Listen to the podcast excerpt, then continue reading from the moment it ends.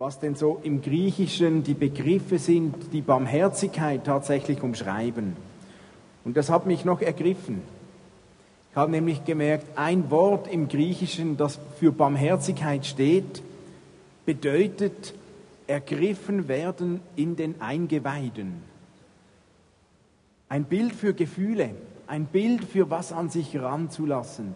Und ich habe, mir ist aufgefallen, oft, wenn Jesus was getan hat und barmherzig war, dann kam da irgendeine Beschreibung von ihm, dass er ergriffen wurde, dass es ihn ergriffen hat. Das hat was mit Barmherzigkeit zu tun. Ein anderes Wort, das für Barmherzigkeit gebraucht wurde, bedeutet mitfühlend, mitleidend, fürsorglich zu sein, wie eine Mutter für ihr Kind sorgt. Und ein ganz zentrales Wort, das Barmherzigkeit beschreibt, bedeutet eine emotionale Zuwendung in Form einer Tat. Einer Tat. Es hat was mit einer Tat zu tun, nicht nur mit Mitgefühl alleine.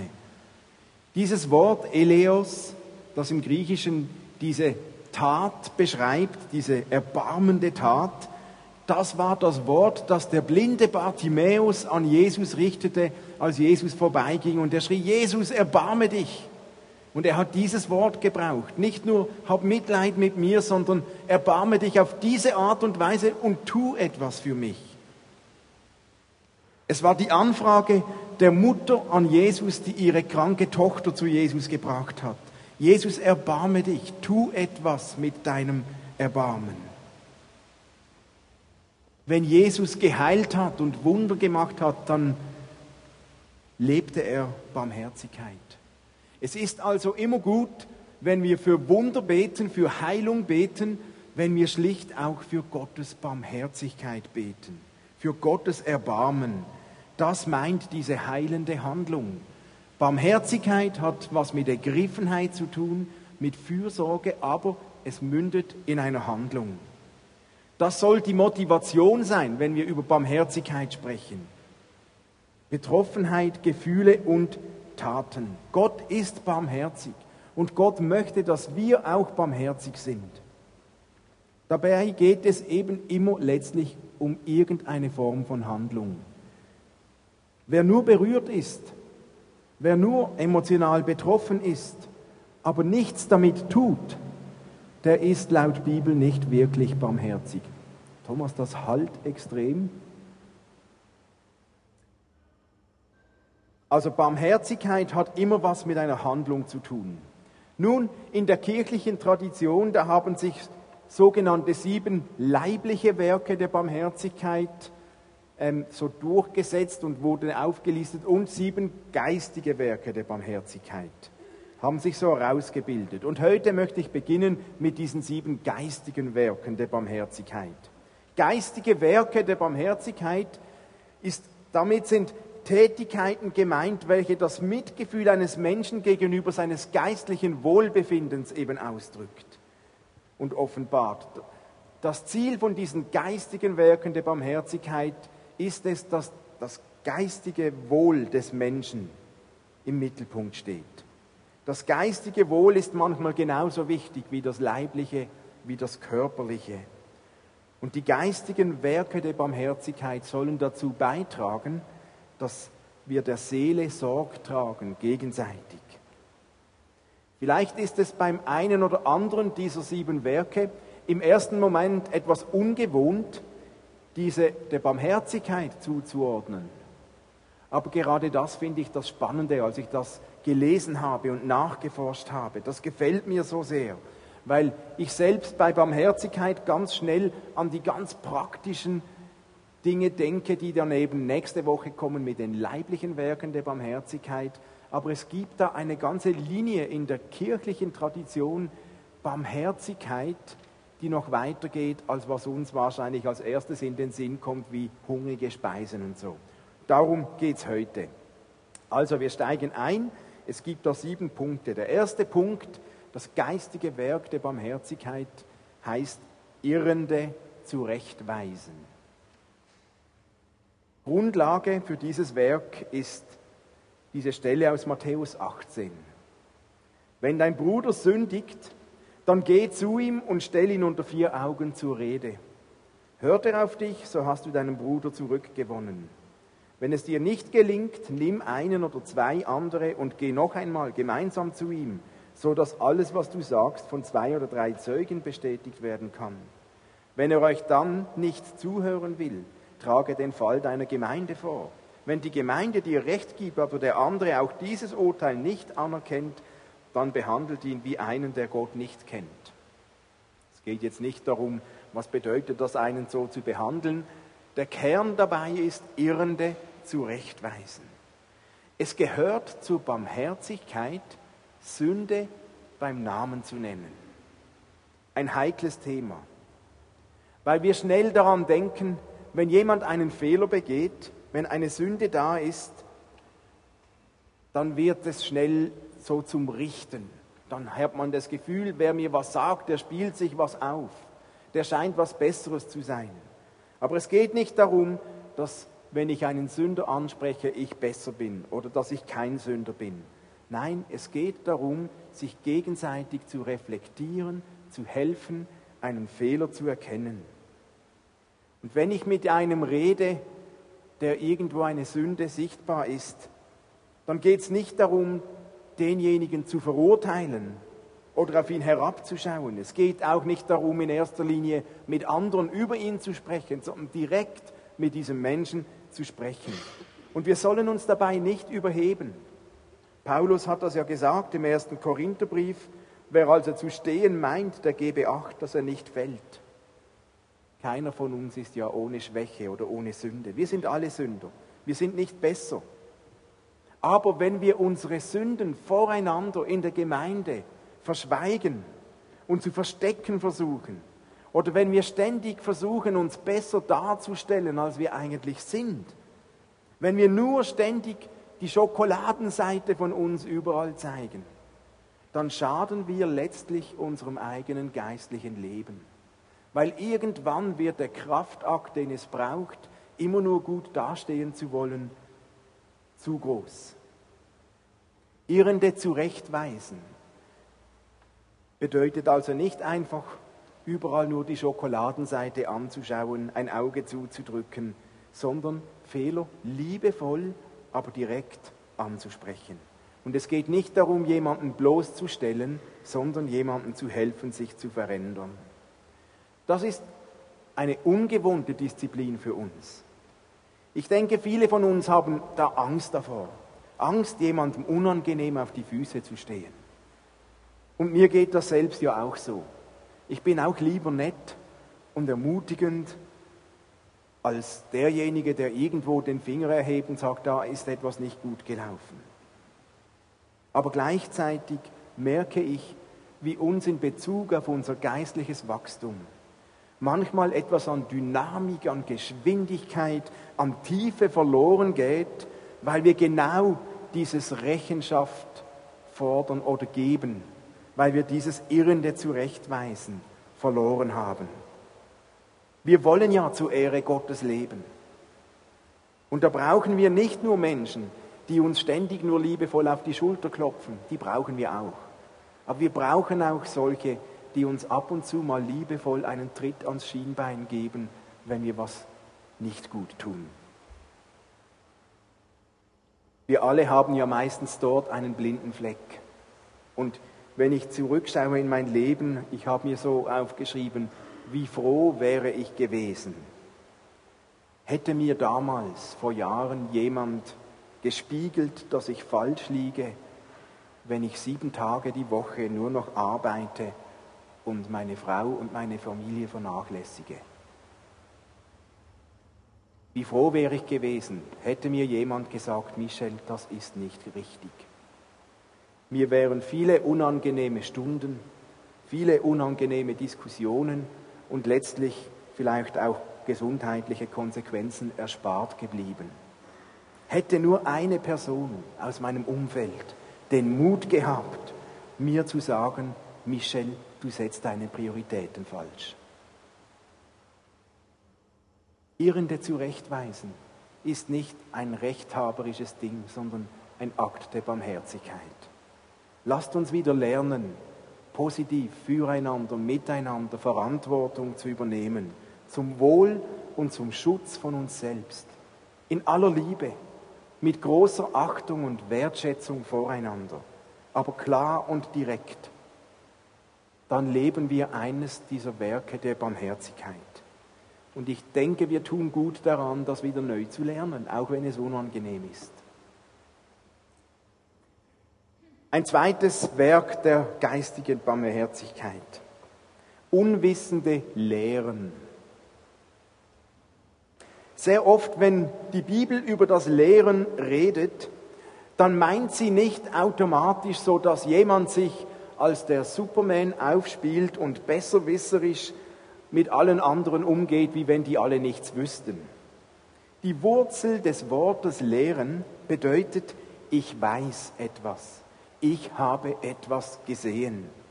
Und das ist ein biblischer Ansatz. Lehren bedeutet, ich helfe jemandem, der etwas noch nicht gesehen hat, etwas neu zu sehen.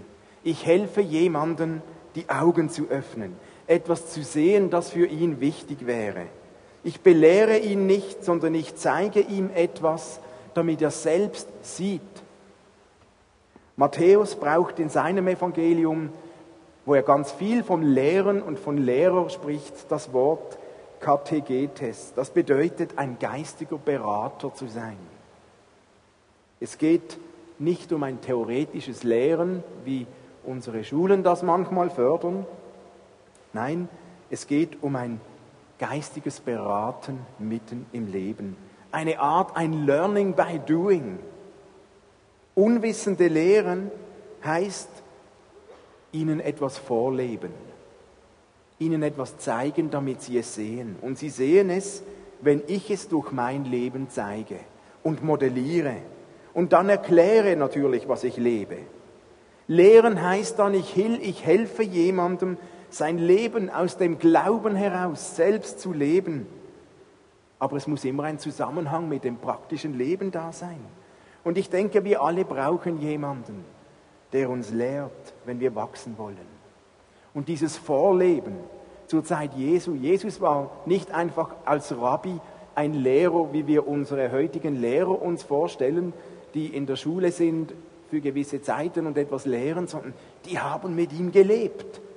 Und der Kern eines Rabbis, der seine Jünger hatte, lag genau darin, die lebten mit ihm und die sahen, was er lebt. Er hat es vorgelebt. Er hat mit ihnen Tag und Nacht verbracht. Der hat ihnen gezeigt, was er meint. Nicht nur durch seine Worte, durch sein Leben. Das ist der Kern vom Leben, von Lehren. Und ich glaube, wir brauchen Menschen, die uns vorleben und erklären und helfen zu verstehen. Jemand, der uns in gewissen Dingen ein Anschauungsbeispiel gibt. Jemand, der uns zeigt, was es bedeutet, was er sagt. Jemand, der Barmherzigkeit lebt. In diesem Punkt. So hat das Jesus selbst gemacht. Ein dritter, drittes Werk der Barmherzigkeit, Zweifelnden Recht raten. Es ist ein Akt der Barmherzigkeit, Zweifel ernst zu nehmen und zu begegnen. Manchmal treffe ich Menschen, die denken, oh, ich zweifle, ist das schlimm, habe ich jetzt meinen Glauben verloren? Ich glaube, Zweifel gehören zum Leben. Zweifel dienen oft sogar der Wahrheitssuche. Zweifel machen uns Menschen irgendwie auch menschlicher und sehr oft führen uns Zweifel auf den Weg, Gott zu suchen, auf den Weg hin zu Gott.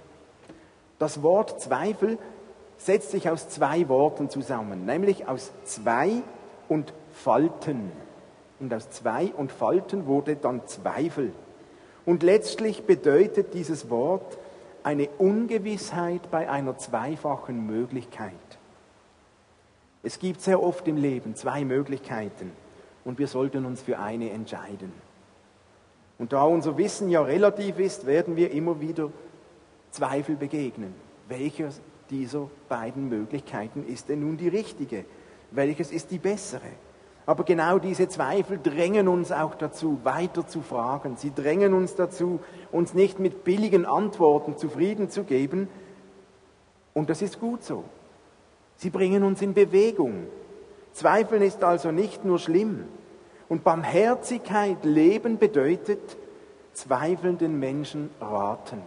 Und raten meint jetzt nicht in erster Linie, was wir ja auch in unserem Sprachgebrauch kennen, einen Ratschlag zu erteilen, weil manchmal ist ein Ratschlag eben auch ein Schlag, aber ein Schlag führt ja selten zu einer konstruktiven Weg, sondern im ursprünglichen Bedeutung von diesem Wort ein Rat geben, raten, steckt dahinter Mittel, die zum Lebensunterhalt nötig sind. Ist ja noch interessant. Jemandem raten bedeutete ursprünglich alles, was zum Lebensunterhalt nötig war, zur Verfügung stellen. Von dort kommt auch das Wort Hausrat oder Heirat und so weiter. Raten heißt für jemanden sorgen, Vorsorge treffen für jemanden, sich geistig etwas zurechtlegen, sich um den anderen sorgen. Ich überlege mir, was braucht er, um zu leben. Ich sage ihm nicht, was er tun soll. Ich sage ihm nicht, was ich finde, was richtig oder falsch ist. Ich helfe ihm im Reflektieren, was er nötig hat, um zu leben, um eine richtige Entscheidung treffen zu können. Das Ziel von diesem Raten ist letztlich, neue Lebenskraft zu schaffen, Vertrauen zu entdecken, zu entdecken, wie Kraft geschöpft werden kann. Und wer gibt es Besseres, um uns Kraft und Rat zu geben als der Geist Gottes? Manchmal kann es ganz schwierig sein, zweifelnden Menschen etwas zu raten. Es kann ganz schwierig sein, wenn aus Zweifel noch stärker Verzweiflung wird. Und dann gibt es nicht diese einfachen Wege. Dann gibt es die Zeiten, wo Zweifelte jemanden brauchen, der ihm einfach zur Seite steht. Da muss man lernen, diese Zweifel einfach auszuhalten. Manchmal braucht ein Zweifler, ein Verzweifelter, jemanden, der einfach an seiner Seite steht, der für ihn dranbleibt und an der Hoffnung festhält, der für ihn weiter vertraut, der für ihn betet, der ihm seine eigene Vorräte an Kraft zugänglich macht. Zweifelnden Raten bedeutet, dem anderen Sorge zu geben, Vorsorge zu betreiben, um genug Kraft zu haben, um diese Zeiten auszuhalten.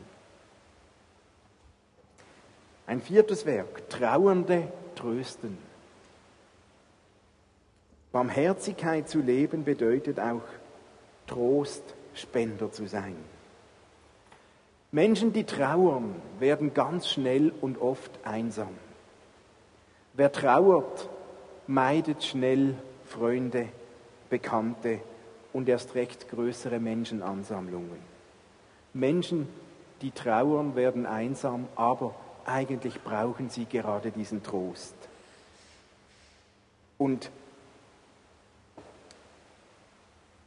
im Lateinischen ist das Wort für Trost consolari und meint mit dem einsamen Sein. Trost bedeutet eigentlich mit dem einsamen Sein, beim Trauernden bleiben. Und auch hier haben wir ja in unserem Rucksack als Christen das Beste, was uns hilft. Wir haben denjenigen, der den Namen trägt, der Tröster selbst zu sein, den Heiligen Geist. Der wird ja auch als der Herbeigerufene genannt, der uns beisteht, der bei uns ist. Ich glaube, vielen von uns geht es manchmal so, dass wir uns scheuen, Trauernde zu trösten, weil wir nicht wissen, wie wir umgehen sollen mit dem Leid, mit der Trauer. Manchmal denken wir, Trösten bedeutet, ich muss Antworten liefern. Ich muss ihm antworten können, der Grund des Leidens aufzeigen. Und weil wir das nicht können und weil wir es oft auch selbst nicht wissen, passiert es uns, dass wir lieber fernbleiben und auf Distanz gehen und den Trauernden meiden. Aber wer einen Trauernden trösten soll, der muss nicht Antworten liefern. Er muss vielmehr die Kraft haben, die Fragen und die Trauer mitzutragen und auszuhalten. Er muss einfach da sein, dem Einsamen ein Gegenüber sein, die Trauer aushalten. Und dann haben wir die Möglichkeit, die Kraft Gottes von uns, die uns auch gegeben ist, weiterzugeben. Jesus hat uns gesagt, ich sage euch die Wahrheit. Es ist euch nützlich, dass ich weggehe, denn wenn ich nicht weggehe, wird der Beistand nicht zu euch kommen. Wenn ich aber hingehe, werde ich ihn zu euch senden. Jesus hat uns seinen Beistand gesendet. Seinen Beistand, der Tröster. Und wir können diesen Trost weitergeben, der uns gegeben ist mit Namen der Tröster, der Heilige Geist. Er hat die Kraft, Trauer in Freude zu verwandeln. Er hat die Kraft, Perspektive zu geben. Er hat die Kraft, die sich nicht immer darin zeigt, dass wir alle Fragen wissen, sondern darin, dass er unseren Herzen Frieden geben kann, auch wenn nicht alle Fragen gelöst sind. Trauernde trösten kann also heißen, mit ihnen Leid aushalten, ihnen nahe sein, ihnen helfen, Zugang zum Tröster zu finden, ihnen helfen, ihr Herz neu zu öffnen für den Frieden Gottes, auch wenn die Fragen nach dem Warum nicht gelöst sind. Ein Werk der Barmherzigkeit, Trauer mit Trauernden aushalten und ihnen so Trost zugänglich machen. Das fünfte Werk der Barmherzigkeit heißt lästige geduldig ertragen. Geduld und Kraft, Unangenehmes zu ertragen, ist nicht nur eine mühsame Pflicht, es ist ein Werk der Barmherzigkeit. Früher hieß es übrigens nicht lästige ertragen, sondern Unrecht ertragen. Und aus dem Unrecht wurde dann später lästige ertragen. Unrecht ertragen bedeutete damals auch nie, dass man kommentarlos einfach alles über sich ergehen lässt. Vielmehr bedeutete es eine Entscheidung, alles anzunehmen, ohne sich davon zerbrechen zu lassen. Jesus erzählt in diesem Gleichnis von der Witwe und vom unbarmherzigen Richter in Lukas 18 davon, dass es da einen Gott gibt, der Recht schafft dass es einen Gott gibt, der auf der Seite derer steht, denen Unrecht passiert. Nur wer Zugang zu diesem Gott findet, kann das Potenzial ausschöpfen, um Unrecht ertragen zu können, ohne zurückzuschlagen. Nun gibt es aber tatsächlich lästige Menschen. Menschen, die uns Kraft rauben. Menschen, die gewisse andere Menschen wie in Beschlag nehmen, besetzen. Das sind manchmal Menschen, welche die Grenzen nicht immer kennen, welche manchmal ein ungesundes Nähe-Distanzgefühl haben, haben, die merken nicht immer, wann es genug ist, aber in Wahrheit sind lästige Menschen auch oft Menschen, die eben eine schwere Last tragen. Darum werden sie manchmal auch lästig weil sie überfordert sind mit ihrer eigenen Last. Und sie ertragen kann bedeuten, dass man sich abgrenzen muss. Manchmal kann es aber auch bedeuten, mit ihnen über ihre Last zu sprechen. Manchmal kann es auch bedeuten, zu helfen, ihre Last zu tragen. So wie Jesus gesagt hat, einer trage die Last des anderen. So werdet ihr das Gesetz Christi erfüllen. Es ist eines der, Geme der Geheimnisse einer Gemeinschaft, einer Gemeinde, dass etwas entsteht, wenn die Einzelnen bereit sind, gegenseitig einander zu ertragen. Und da braucht es Geduld, da braucht es Spannweite, da braucht es eine Gemeinschaft. Aber es ist auch wichtig, dass eine Gemeinschaft sich nicht von Menschen, die eine solche Last tragen, erdrücken lässt, bestimmen lässt. Jemanden ertragen, der Unrecht, der Lasten trägt, kann auch heißen, ich stärke zuerst mein eigenes Fundament so stark, dass ich überhaupt was tragen kann, ohne dass ich selbst daran zerbreche. Und da muss ich manchmal zuerst in meine Kraft investieren. Und dennoch haben wir alle dabei unsere Grenzen. Man muss nicht grenzenlos alles ertragen. Wenn sich Menschen, die schwere Lasten tragen, in einer gewissen Fülle in einer Gruppe finden, dann kann das auch überfordernd sein. Man darf sich abgrenzen, man darf auch Nein sagen. Es ist auch mal genug, weil wir alle nur eine bestimmte Anzahl, also eine bestimmte Kraft, eine begrenzte Kraft haben und wir müssen nicht mehr tragen, als wir können. Darum ist die Gemeinschaft so wichtig, das Miteinander.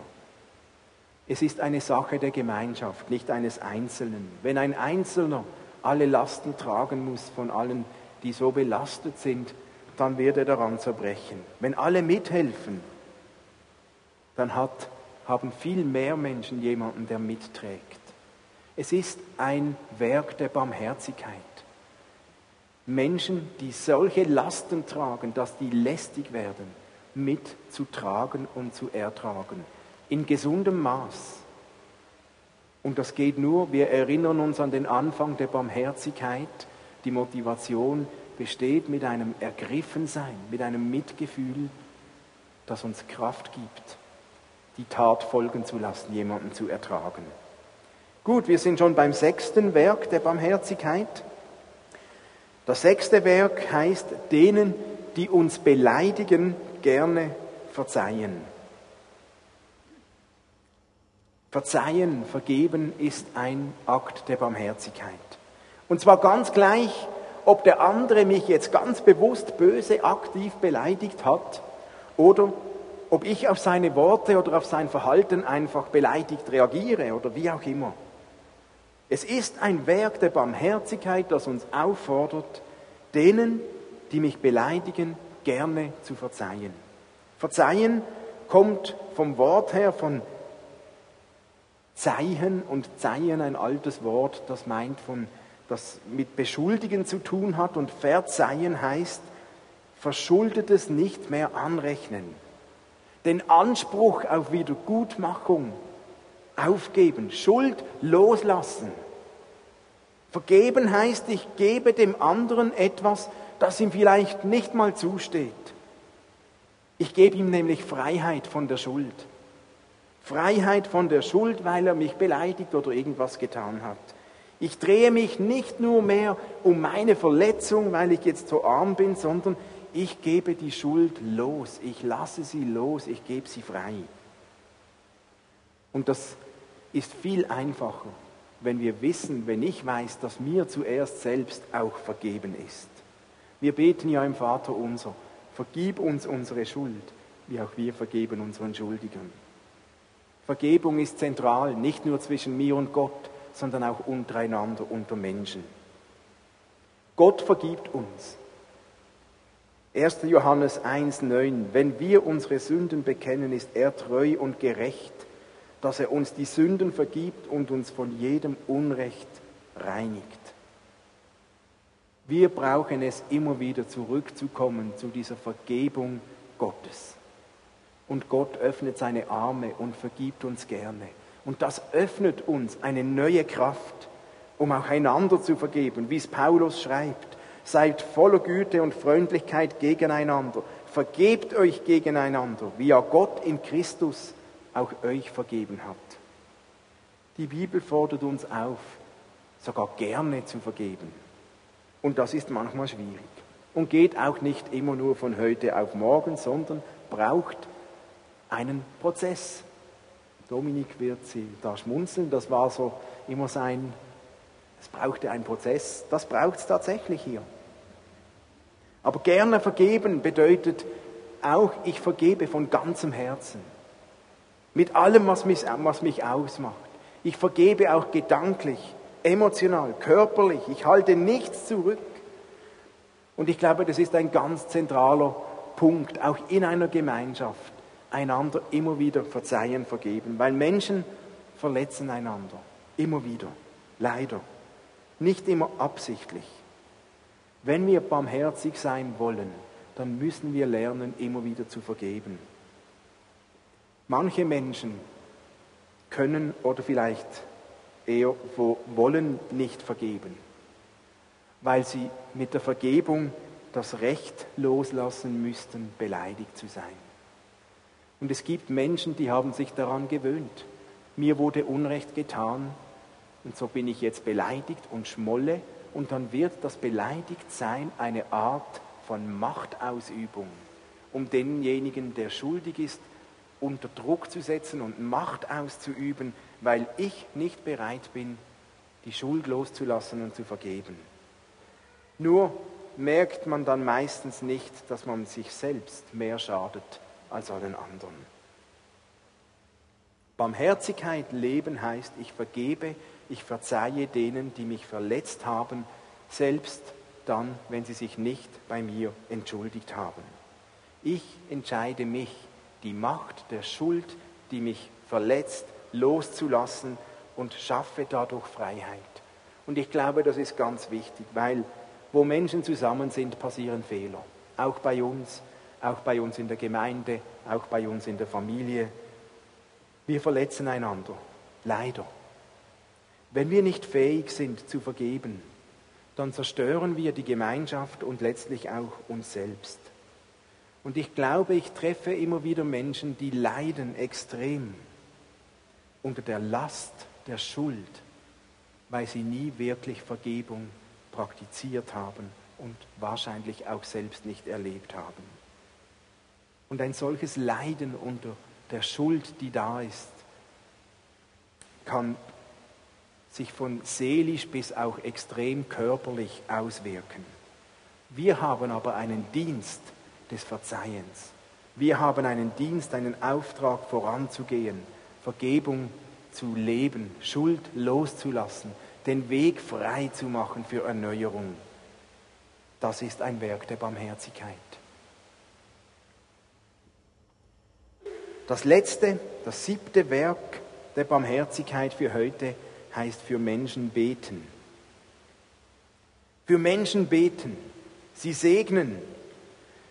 Und für den anderen beten heißt nicht immer, dass ich Gott bitte, dass er den anderen so ändert, wie ich ihn gerne haben möchte, sondern ich beschäftige mich derart mit dem anderen, dass ich mich frage, was tut ihm gut?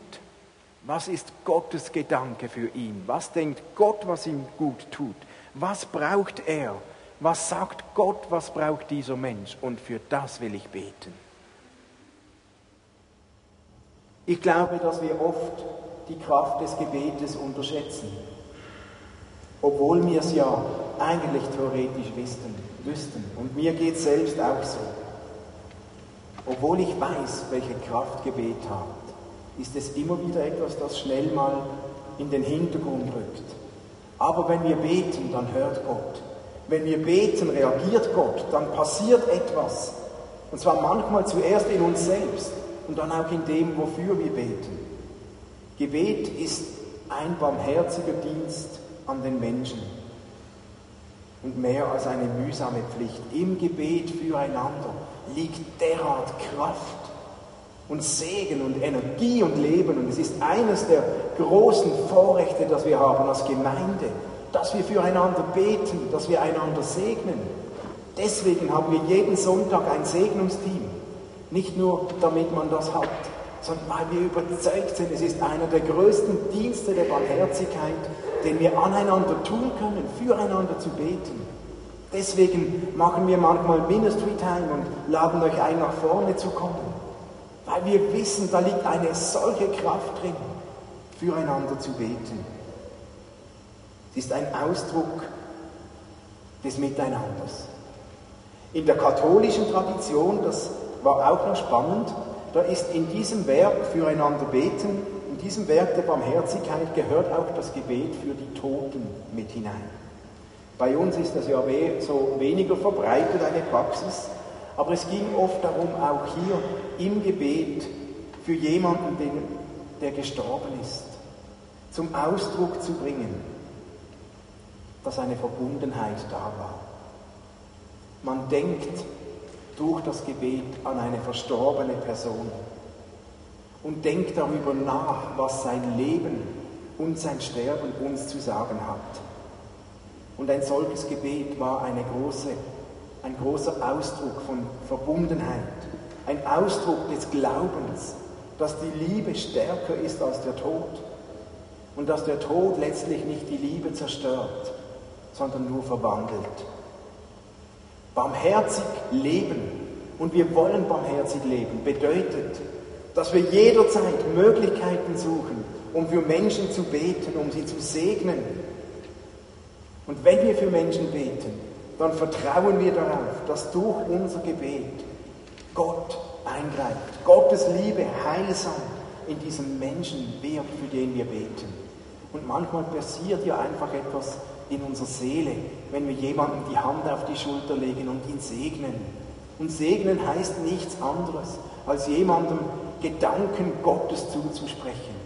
Was tut ihm jetzt gut? Was möchte Gott Gutes tun einem solchen Menschen? Ich erlebe das oft am Dienstag im Heilandsack. Da kommen viele Menschen, die haben viel Zerbruch in ihrem Leben, viel Leid, viel Not. Und ich kann bei den allerwenigsten ihre Not tatsächlich sofort lindern. Aber was ich kann, ich kann für sie beten und ich kann sie segnen. Und ich spüre jedes Mal, wenn ich für jemanden bete, wie da was passiert in der Seele. Und ich denke, das ist eines der großen Geschenke, die Gott uns gegeben hat, die es uns ganz einfach machen, Barmherzigkeit zu leben. Es ist ein Werk der Barmherzigkeit, für Menschen zu beten. Das sind die sieben geistigen Werke der Barmherzigkeit. Nächste Woche spreche ich über die sieben leiblichen Werke der Barmherzigkeit. Ihr seht sie hier nochmals auf der letzten Folie alle zusammen. Du kannst alle durchklicken, bis alle sichtbar sind. Und ich möchte euch einladen, zwei Minuten für euch selbst zu beten und diese sieben Werke nochmals anzuschauen und Gott zu fragen, Gott, bei welchem dieser sieben Punkte bewegst du jetzt mein Herz? Bei welchem dieser Werke spricht Gott zu dir? Was ist für dich dran im Moment umzusetzen? Bei welchem Werk wäre ein Schritt dran? Du kannst nicht alle sieben jetzt umsetzen, aber nimm dir eine Zeit und frage Gott, Gott, welchen Punkt möchtest du mir heute aufs, aufs, aufs Herz legen?